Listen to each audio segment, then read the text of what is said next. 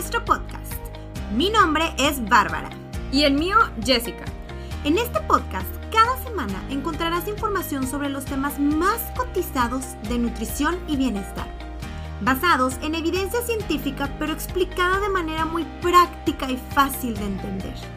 Te aseguramos que al terminar cualquier episodio tendrás información valiosa que te ayudará a mejorar tu calidad de vida, ya sea para perder peso, sentirte más feliz y satisfecho, culto cuando la vecina se vende un comentario de nutrición y claro, todo acompañado de un poco de entretenimiento y risas. Gracias por pasar un rato con nosotras hoy. Pasemos a nuestra dosis semanal de conocimiento.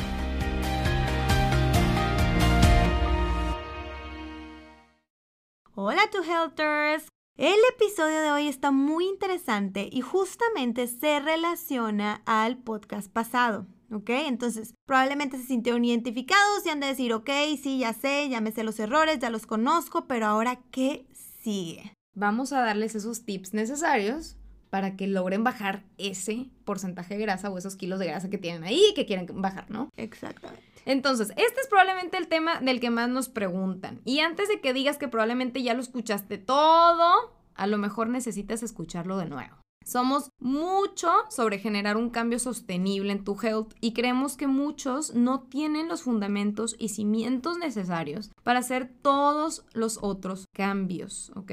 Entonces, estos tips te darán el conocimiento para lo básico primero antes de progresar a lo más complicado. Es como los cimientos de un pastel. Todos quieren hacer esto, todos quieren eh, empezar con los suplementos, hacer la dieta súper complicada, ¿no? Las dietas restrictivas, pero no quieren hacer todo el esfuerzo para hacer los cimientos necesarios, que son clave, ¿no, Bárbara? Entonces, mantén una mente abierta y sé honesto contigo y con tu camino ahora. Son pasos que ocupas hacer de manera consistente, o sea, diaria, ¿sí? Y aquí estamos hablando de pérdida de kilos de grasa, no de peso, que es muy diferente, ¿ok?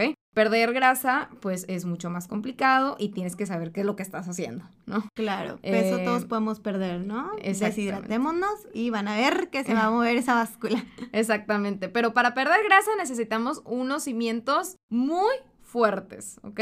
No ese como esas ganas de querer bajar así como que rapidito y ya. Eh, el cuerpo se adapta, aprende y si les damos las, las calorías necesarias para el mantenimiento, incluso puede llegar a bajar. ¿Ok? Entonces, bueno, pues vamos a empezar con este podcast. Bárbara, ¿qué opinas del primer tip? Sí, bueno, el primer tip que les podemos dar y que yo creo que es uno de los más importantes es el compromiso. Estar preparados para comprometernos a un estilo de vida a largo plazo, de verdad. Cambiar ese chip y pensar, ok, sé que puedo ser a lo mejor esa dieta loca de la tía Juani y voy a ver resultados así de rápido como la tía Juani, pero no, yo quiero que mi esfuerzo valga la pena a mediano y largo plazo. Me encantó la tía Juani. Está buenísimo.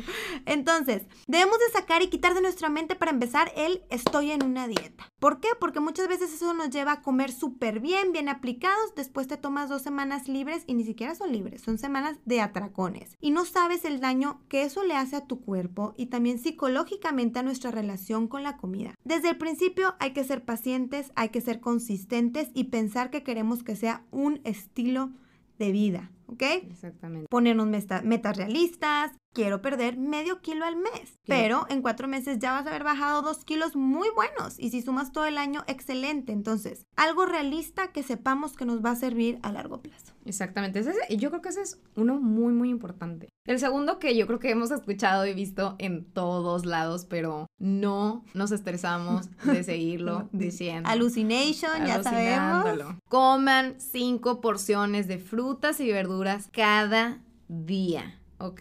Recuerden, no vas a engordar por comer fruta. La gente luego le tiene miedo a la fruta y dice, no, es que la fruta es súper mala. Todo está en el balance de los macronutrientes. Obviamente una fruta no tiene la misma cantidad de azúcar ni, ni le va a hacer lo mismo a tu cuerpo que eh, un alimento azucarado, ¿no? Porque por la fibra y por todos los vitaminas y minerales que contrarrestan ese azúcar de la, de la fruta. Una porción de verdura más o menos sería como una taza de ensalada o media taza de verduras bajas este, pues en almidón, que es muy importante mencionar porque luego hay una confusión aquí muy grande que la gente dice, no, pues estoy comiendo elote y estoy comiendo papa y entonces fascina eso. Eso, eso es parte de mis verduras, ¿verdad? Chicos, importante tu Helter saber que hay verduras que no se consideran dentro del grupo de verduras porque son altas en almidón. Entre ellas, ¿cuáles son, Bárbara? Ya me las de memoria y siempre digo, recuerden que ni la papa, ni el elote, ni el camote son considerados verduras. Exactamente. Entonces, todo lo demás que no, no sean esos tres se van a considerar verduras.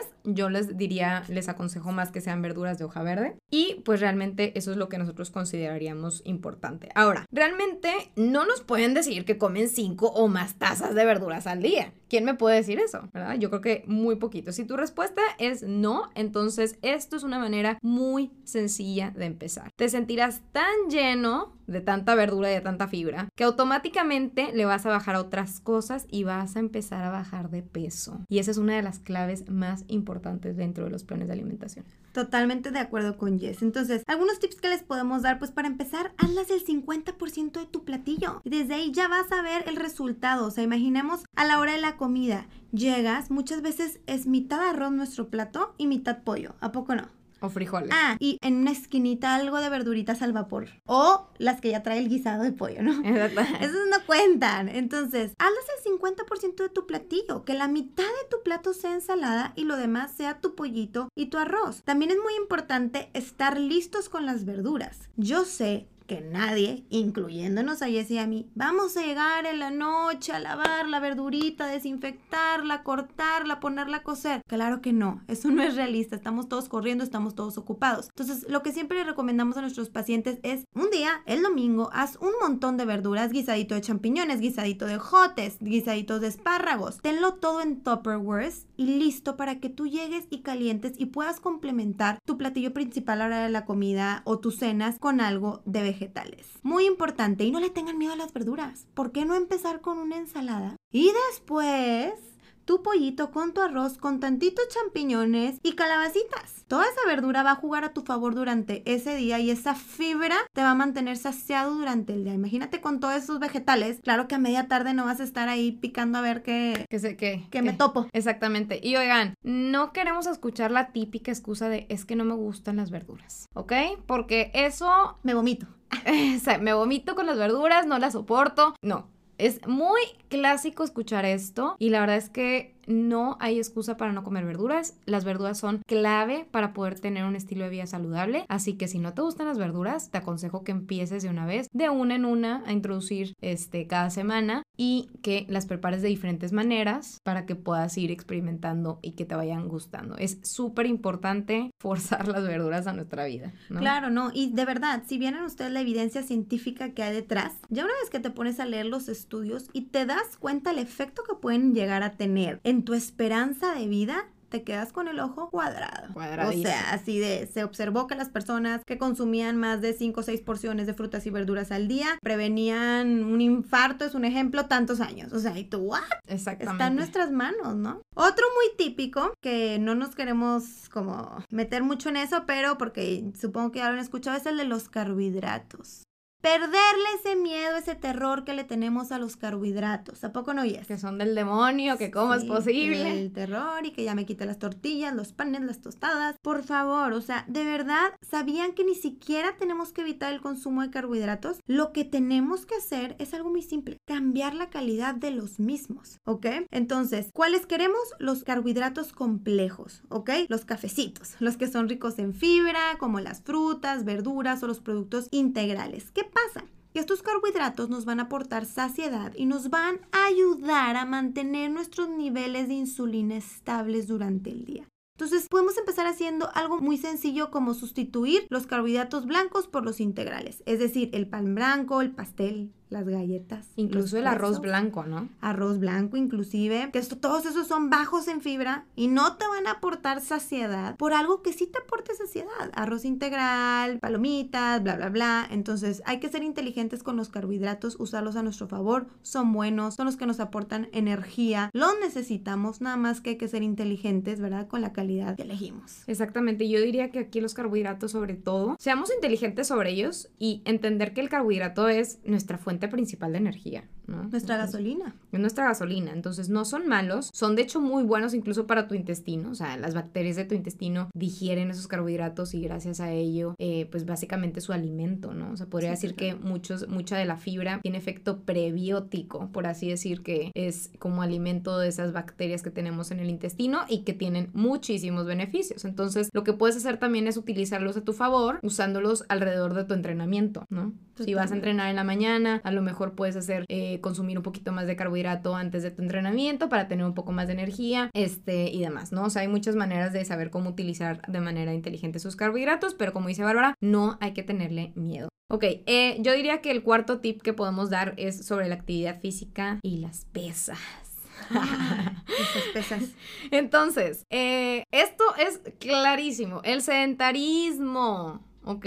La falta de actividad física es uno de los factores de riesgo de mortalidad más importantes a nivel mundial. Como Yes, estás diciendo que sedentarismo es un factor de riesgo de muerte. Exactamente. Si yo no hago Eso suficiente actividad física, entonces estoy en más riesgo de muerte que cualquier otra persona. Las personas que no hacen suficiente ejercicio físico presentan un riesgo de mortalidad entre un 20 y un 30% superior a las personas que sí están activas físicamente. Imagínense. Entonces, el aumentar tu actividad física durante el día, estoy hablando de actividad física, no de ejercicio, o sea, tomar eh, más pasos durante el día. ¿Cuántos serían los pasos necesarios como para ser activo? Bárbara? 10 mil. unos 10 mil pasos, como subir escaleras, por ejemplo, estacionarnos lejos, luego muchas veces nos enojamos porque nos dejan en la entrada. Claro, no falla él. Iba con mi pareja y nos enojamos. ¿Por qué? Porque me dejó en la esquina que porque traía prisa. O sea, quejándonos de caminar media cuadra. Exactamente, Ya, entonces está cañón. Muy importante activarnos, ¿ok? Entonces, ¿qué onda con el ejercicio cardiovascular? Pues básicamente es el ejercicio que involucra, por ejemplo, correr, nadar, Sí. hacer bicicleta, todo esto también es muy importante y siempre lo tenemos en cuenta cuando queremos bajar de grasa, ¿no? Como que eso es algo muy clásico. Pero también los ejercicios de fuerza nos pueden ayudar, Sí, claro. ¿ok? ¿Por qué? Porque ahora, Pues porque obviamente al aumentar tus niveles de masa muscular, esto nos va a ayudar a quemar o gastar más calorías durante nuestro día, ¿ok? Porque va a aumentar nuestra tasa metabólica basal, que este es un tema muy largo, pero claro que les vamos a platicar pronto también sobre la masa muscular y sus maravillas. Entonces, si yo hago eh, el musculito, pues voy a estar quemando más calorías de lo que antes quemaba, ¿no? Así y por es. lo tanto, pues obviamente va a ser súper benéfico. Entonces es muy importante aquí, pues mínimo introducir, ¿qué? Unas dos veces a la semana ejercicios con fuerza. Claro, metas realistas, empezamos poco a poco y van a ver los resultados. Siguiente, ojo con sus snacks. Este quinto tip buenísimo. Es importante mantener los alimentos saludables cerca de nosotros para evitar comer algo poco saludable en el momento en que tenemos hambre. Acuérdense que en el momento en que tenemos hambre, es ¿qué es lo que pasa? Se nos antoja lo que sea. O sea, dame un pescado a la plancha o unas papitas o unos o una fruta. Cuando tenemos hambre se nos antoja lo que sea. Entonces, ¿cuál es el problema? Que como por ejemplo en la oficina, un día normal en la oficina, alrededor tu compañero tiene ahí unos brownies, unas papas, una coca y tú Oh. no tienes nada. O el clásico taquito de, Ah, de- los viernes. el viernes. Ah, claro. Taco Godín. del taco godín. Entonces, si tú no llevas y no vas cargado con lo tuyo, obviamente que vas a, vas a tener hambre y qué te va a decir tu compañero, ¿quieres una galleta? Dame lo que sea, o sea, dame la galleta, dame la fruta, lo que tengas. Entonces, es bien importante cargar con esos snacks a nuestra oficina, tener nuestro cajón godín lleno de snacks, las frutas a lo mejor en el mismo día, cosas portátiles fáciles de llevar. Opciones sobran, ¿verdad? Más hoy en día, entonces eso nos va a servir mucho también intentar agregar algo de proteína durante el día porque eso nos va a aportar saciedad, a lo mejor un desayuno Alto en este, proteína. alto en proteína, eso también, pero pues bueno, es importante tener snacks a la mano. Y sobre todo, ahorita que estás hablando de la proteína, la proteína, como dice Bárbara, es, es un macronutriente o es un nutriente que nos ofrece saciedad, ¿sí? Entonces, la clave con la proteína aquí no es tanto como que, ah, si yo como entonces 300 gramos de proteína en mi desayuno, entonces ya no voy a tener hambre. No, la clave de la proteína es más bien distribuirla durante el día, ¿sí? como dice Bárbara, en los snacks también incluirla. Entonces, no se vayan con que, ah, bueno, entonces déjame subo 400 gramos en mi cena de, de proteína, porque obviamente eso también te va a hacer subir de grasa. Claro, si a lo no, mejor no. algo de yogurt a medio tarde y tal, ya ves tus opciones, ¿no? Exactamente. Muy bien. Este, como dicen, más no necesariamente es mejor, pero sí, pues ser consistentes, ¿no? En el día. Ahora, ser conscientes a la hora de comer. Que le dicen en Estados Unidos mindful eating, ¿sí? Entonces, espera a que realmente tengas hambre. Es normal tener tantita hambre, ¿sí? Pero no tienes que estar comiendo todo el tiempo. Ok, haz meditación, date cuenta de la diferencia entre un antojo o realmente tener hambre. Sí, muchas veces, como dice Bárbara, andamos antojados, ¿no? Y se me antoja una hamburguesa o se me antoja eh, una pizza. Cuando es algo específico, así como quiero chocolate, eso normalmente es un antojo. Cuando, como dice Bárbara, se me antoja lo que sea o dame lo que sea y me lo como, eso normalmente es hambre. Entonces hay que tener mucha como introspección y identificar este tipo de cosas. Este, no te tienes que acabar todo el plato cuando te lo sirvan o cuando te sirva tu abuela o cuando te sirva tu mamá o en el restaurante, como que me quiero acabar todo el plato, eso es muy clásico. Estamos malamente acostumbrados a tu abuelita, pero mi amor, o sea, no puedes dejar un cuarto o la verdad muchas veces era hay gente que no tiene que comer y pues te lo tienes que comer. Exacto. Entonces, es de mala educación no acabar. Exactamente, eso creó mucho problema en esta parte que nos tenemos que acabar todo. No es verdad, es mejor cuidar tu relación con la comida, eso vale más. Ajá, exactamente. Entonces, escuchar mucho nuestro cuerpo, verificar si realmente tenemos hambre o ya no tenemos hambre. Eh, masticar. Es súper importante masticar porque ahí es donde comienza la digestión. Si yo no mastico suficientemente, pues obviamente voy a comer más, porque no le estoy dando tiempo al cuerpo de, de... identificar ese, esos niveles de saciedad. Tomar líquido, muy importante. Y eh, date tiempo, ¿no? Date tiempo para, para identificar si ya, si ya te saciaste o que no. llegue esa señal del cerebro, ¿no? De saciedad. Y hidratarnos, tal cual como dice Jessy, es bien importante siempre estarnos hidratando. Muchas veces la mente confunde el hambre con la sed. ¿A qué me refiero con esto? A lo mejor tú estás deshidratado, ¿no? No tomas nada de agua y muchas veces crees que tienes hambre y vas y comes y dices, ¿por qué me sigo sintiendo con hambre? Simplemente lo único que te faltaba era hidratarte. Entonces, y hay muchas maneras de hidratarnos. A lo mejor el agua no te super fascina, pero bueno, puedes hacerte limonada natural, inclusive con pepino. Hay muchas maneras, tés, muchas maneras de hidratar. Alguna infusión de ponerle así gajitos de naranja o como tú dices pepino, pues también para añadirles el saborcito extra. Pero no usen la excusa de que no me gusta el agua natural. También eso es algo muy clásico, importante empezar a cultivar esa, ese hábito porque es muy, muy, muy, muy Y si no nos gusta a lo largo de la historia, el agua se necesita. Si forzas a que te guste, te va a gustar. Exactamente. Eso es algo necesario. Ok. Y por último, que uff, esta nos preguntan muchísimo. Gente, no hagan cheat meals o cheat days o días de trampa o, o alimentos trampa, ¿no? Nosotras no somos fan de este tipo de pues, método que salió y que se volvió muy famoso. Este, ¿Por qué? Porque no alcanzas tu meta, ¿ok? E, estás demasiado restringido toda la semana, te restringes de todo, de todo, de todo, y entonces llega el viernes, llega el sábado, que es tu cheat day o tu día de trampa, y no, llega la locura y comes mil calorías más de lo que deberías de comer y eso no ayuda, ¿ok? Nosotros más bien recomendaríamos como un break o tomarse un descanso de la dieta, a lo mejor, pues sí, te puedes tomar un descanso unos siete días, pero con tus calorías de mantenimiento, como para que estés este, manteniéndote durante la semana y luego ya volver pues a tu plan, ¿no? Claro, y se vale. Muchas veces han llegado pacientes, es que ahorita pues ya siento, ya, quiero un break. Está bien. Y se vale. nada más llevarlo de manera guiada, ¿no? Entonces, para recapitular todo, Bárbara, eh, el primero era tener compromiso. ¿No? Ok, totalmente. Comprometernos a largo plazo. Comprometernos a largo plazo. Metas realistas. Aumento de consumo de verduras, cinco porciones de preferencia de frutas y verduras al día. Perderle miedo a esos carbohidratos y a mejorar la calidad de los mismos. Exactamente. Aumentar la actividad física y el no tenerle miedo a las pesas. Así es. Ojo con sus snacks, recuerden tenerlos a la mano en el carro, si no te pares en el Oxxo y pues vas a comprar lo primero que te topes. Entonces, prepararnos, hay que echarle ganitas. Eh, también la otra era comer conscientemente, escuchar nuestro cuerpo, escuchar si estamos satisfechos o no y por qué estamos comiendo, si estamos comiendo por emoción. Hidratarnos de manera adecuada, que hay muchas maneras de hacerlo. Y por último, no hacer cheat days o cheat meals, por favor, gente, no lo hagan, no lo vale. Excelente, tus helters. Esperemos que les hayan servido los tips de hoy. Nos vemos en nuestro próximo episodio. Muchas gracias por escucharnos y que tengan un excelente día.